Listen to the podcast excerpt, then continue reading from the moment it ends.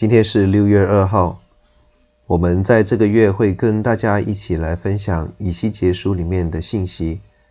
今天要说的题目是“起来吧，我猜你往”。经文在以西结书的第二章第一节到第三章第三节。在以西结书的第二章第一到第二节里面讲到得力。当以西结还俯伏在地的时候，坐在宝座上的那一位对他说：“人子啊，你站起来，我要和你说话。”站起来是一种严肃和谨慎的态度。当还说话的时候，灵就进入以西结里面，使他得力站起来。第三到第五节讲到蒙召，两次说：“我差你往”，表明神是差遣的神。神愿意用脆弱的人子完成他的旨意，特别差他往那背叛、离弃神的悖逆之家。蒙召的概念就是清楚地看到神的呼召，为神完成他托付给我们的工作。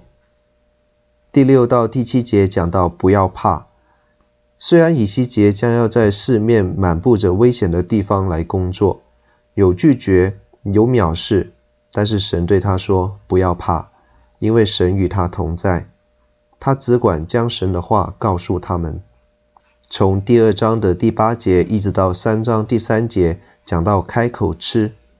先知是代表神说话的，是他的代言人，所传的信息当然必须要来自神，好去对人说话。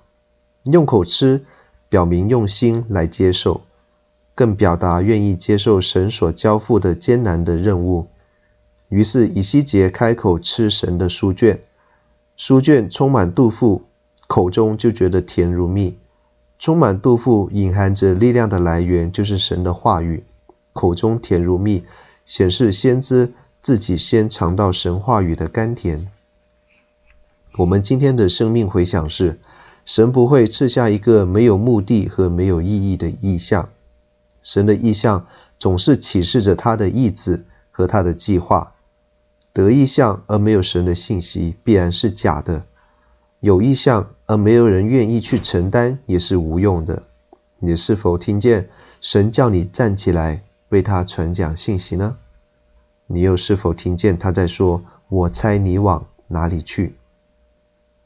我们今天的生活应用是：昔日差遣人的神，今天同样愿意有人为他被差遣到悖逆之家来传讲救恩的好消息。这个悖逆之家，可能就是我们身处的社会，一个视耶稣为烦闷、啰嗦，甚至是垃圾的代名词的这样的一个社会。无论如何，耶稣说：“不要怕，你们若藏在我里面，我的话也藏在你们里面。凡你们所愿意的，祈求就给你们成就。如何能够做到不要怕呢？